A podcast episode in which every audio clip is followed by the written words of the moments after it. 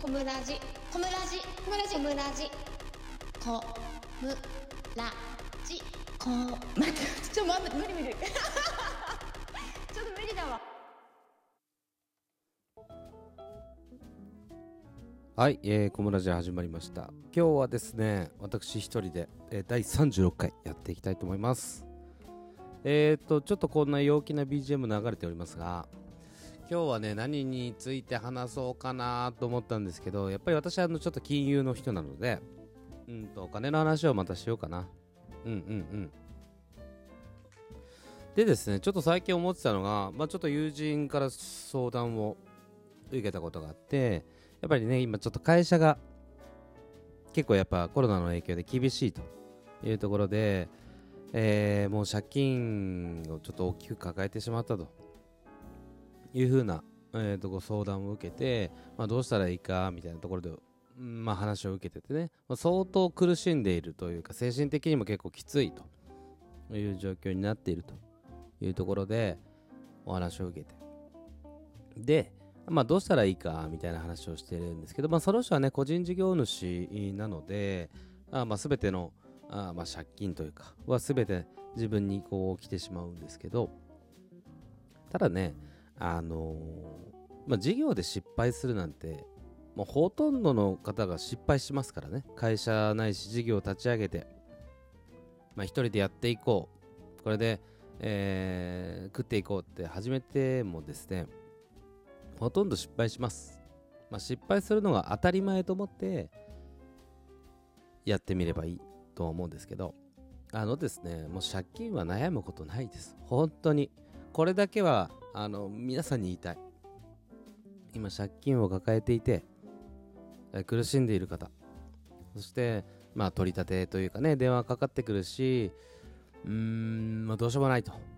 いう状況で、まあ、家族がいて子供もいてどうしよう。って悩んでる方がいると思うんだけどあのやり方いくらでもあるんですよ。で、えー、と例えば奥様が働かれていればあの奥様にねその借金が行くことはないのでまあまあもちろん連帯保証人にしちゃってる場合はダメですよ。だけどそうだな、まあ、例えば、まあ、消費者金融とかカードローンみたいなもので借金が膨らんでしまったと。いうパターンっていうのはあると思うんですけど、えー、とこれに関しては何とでもなります。変な話ですけど、まあ、逃げてしまえばいい。っていうまあ一番こうまあそうですね。社会人としては一番ダメな方法かもしれないけどそういう方法だって別にないわけじゃないからあの悩んでね中にはこう、まあ、自分で自分のことをねあの殺めてしまうっていうケースもあるとは思うんですけどそんなのはバカらしいので本当にやめてください。あのたくさん知ってます。そういう風にして再起した人。えー一回失敗してすごい借金どん底になったけれども復活したっていう人もいますしまさにその借金地獄の中でうまくまあその国のね、え制度を使ってあまあ破産宣告をしてそこからまたえーやり直している。途中という方もたくさんいます。私の周りには。でもあのやり方いくつもあるんですよ。ちょっとそれについて今日説明します。えーっと、まあ、その借金をこう減らすために3つ方法があります。一番最初はあまああの消費者金融とかそのクレジット会社とかに金利だけ免除してもらう交渉をする。これはあの弁護士事務所に言わないといけないんだけどこれを債務整理って言います。なのでこれはねある程度返せる。はい。例えば年収が、えーまあ、500万ですと。で借金が、えーそうですね。じゃあ200万になってしまったと。ちょっとこれは返すの結構しんどいと。でそこからそこに金利乗っかってきちゃうともう返せないんですよ。もう返しきれないんですけどえっ、と、まあ、金利をちょっと免除してもらうと。その代わり、えー、と払う期間をちょっとクッとうんと縮めてササクッとこう返せるようにあの予定を組むと、まあ、なるべく長くするんですけどね、まあ、3年とかで返せるように分割してもらって、えー返していくと。いう方法。その代わり、えー金利は、免除してくださいねという状況です。でどちらにしても債務整理しても、まあ、ブラックになってしまうことはブラックになります。もうこれはもうしょうがないんで。あのねブラックになることを恐れてもしょうがないんですよ。ブラックになってもまた戻るんで元に。えっ、ー、とクレジットだったら5年。5年待てば戻るんであのそんなに深く考えることないです、まあ、5年間の間クレジットカードを作れないと。それだけですから。債務整理はね。でその間一生懸命返してでまた一からやりましょうと。そうすると借金なくなるんであのー、もうちょっと金利払うのだけで精一杯という方はそういう方がいいかなというふうに思います。であともう一個、えー、まああと2個あるんですけど、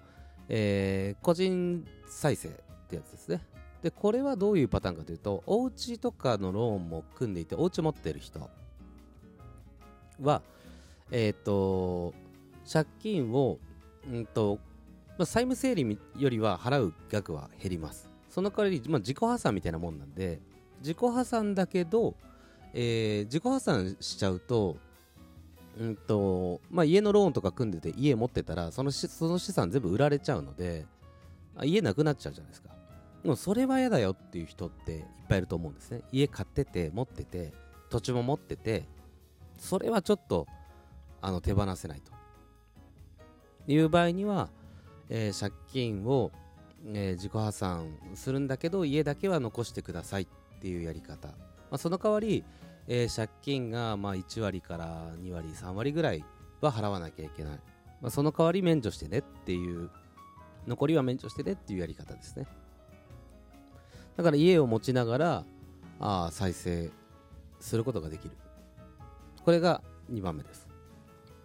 で最後はあもう皆さんよくご存知。これをやる人が一番多いと思うんですけど、えー、自己破産っていう方法ですね。これはねもうどうやっても返しきれない。特にね事業失敗してしまうとあのその負債っていうのはかなり大きくなります。でこの負債を抱えてもどうしてももう返しきれないとか特にコロナの時期っていうのは、まあ、その授業が上向いていくよ見込みが立たないという場合にもうどうしようもなく、えー、破産宣告をするんですけど例えばお店がもう閉店しちゃって借金がすでに700万円ある状態でこっから返せっていうのは無理でしょって話じゃないですか。お店がまだやってる状態でねまだ再起が図れるっていう状況だったら分かるんだけどもう入る見込みもないと。収入もなくてこれから働き始める。別の企業で働き始めて返していくなんていう状況だと、うん、ちょっと返しきれないような状況だとは思うんでそういう場合には自己破産をお勧めします。で自己破産をしたらもうなんか人としてどうなの？みたいな風潮っていうのは過去には確かにありました。でも今全然悩むことないです。これもうやった方がいいです。もう返しきれないんだったらサクッとこれで返してしまう。返してしまうというかもう国に行ってね裁判してごめんなさいってした方がいいと。なぜならあのー、これストレスを抱えることが一番アウトなんですよね。この借金地獄に追われていることで何年ももう苦しむ。よりはあのもう一回ごめんなさいしちゃってまた戻ってこれるから。10年ぐらいでまあそのまあ10年ぐらいね。まあ、ちょっと何もできないかもしれないけれどもまた、えー、と再度、まあ、復帰ができるのでね。であのー、ちょっと前まで、えー、自己破産した人は取締役になれないよみたいなルールがあったんですけどこれもなくなりました。だから仕事をしていて例えば株式投資してたけど大きな失敗を抱えてしまったっていう人ってもいると思うんですよ。例えば仕事をしながらやってたんだけど、まあ、このコロナの影響とかであの株がガンって上がったりガンと下がったりとかっていうケースが多いと思うんですけどあの FX で失敗してしまって1000万円抱えてしまったみたいな状況だってねもう電車に飛び込む必要なんて全くないですからね。いこれはあのちゃんと、まあ、本当にたくさんの書類を揃える必要がありますけどあのこれをあのもう本当事細かに多分調べないといけないんですよだから持ってる土地だとか持ってる資産全部調べられるんですけどすごく時間はかかります。だけど、うんと綺麗になるので、で、また再起を図るっていうことができるので、えー、これをやることでね、まあ、事業に失敗してもまたやり直せる。もう一回チャレンジできるっていうチャンスが来ます。なので、あの悩んでるんだったら早めにやっちゃった方がいいかなと思います。もうもうリスタートをするのが一番いいんですよ。もう人生一発しかないんだからだらだらだらだらとって10年借金返してるうちに何もできないみたいな状況だったらもう早めにリスタートを図ってであのこれ金融屋さんなんでね私も。言うんですけどあの金融屋さんって貸し倒れを前提であの利息を取ってるんであの貸し倒れが何パーセント出るとかいくらぐらい出るって予測があるんですある程度。だからあのーお金貸してる人たちももうある程度何パーセントはもう取れないっていうケースが出てくることは想定してるんですよ。じゃなかったらみんな返してたらめちゃくちゃ儲かるじゃないですか。だって何パーセントもう貸せば貸すだけもう大大黒字じゃないですか。だからある程度貸し倒れがあるというのはもう前提でやっているのでもうこれはあの大丈夫ですから本当に。もう本当に抱えちゃって命を絶つぐらいだったらあのそういう風にしていただいたらないいなと思います。はい。またこう金融側のね目線でね、えーお話をさせていただきましたたとはいえ返せないぐらい借りちゃダメですよ。あのギャンブルとかね。そういうので借金っていうのは難しいけどやっぱりあの投資とかでね失敗とかっていうケースってよく聞くしあのもうほとんどそそういう感じかな。あの投資で失敗された方が多いかなとは思います。あとはもう事業をやってても自利品っていう状況で借金を抱えてしまったっていう人が多いかなと思います。はい。というわけで、まあ、ちょっと金融のまたお話でございました。うん。あのまたあのお金の話もしていきたいなと思います。何かあればあの直接質問いただいてもいいですよ。はい。ということで小室でございました。ありがとうございました。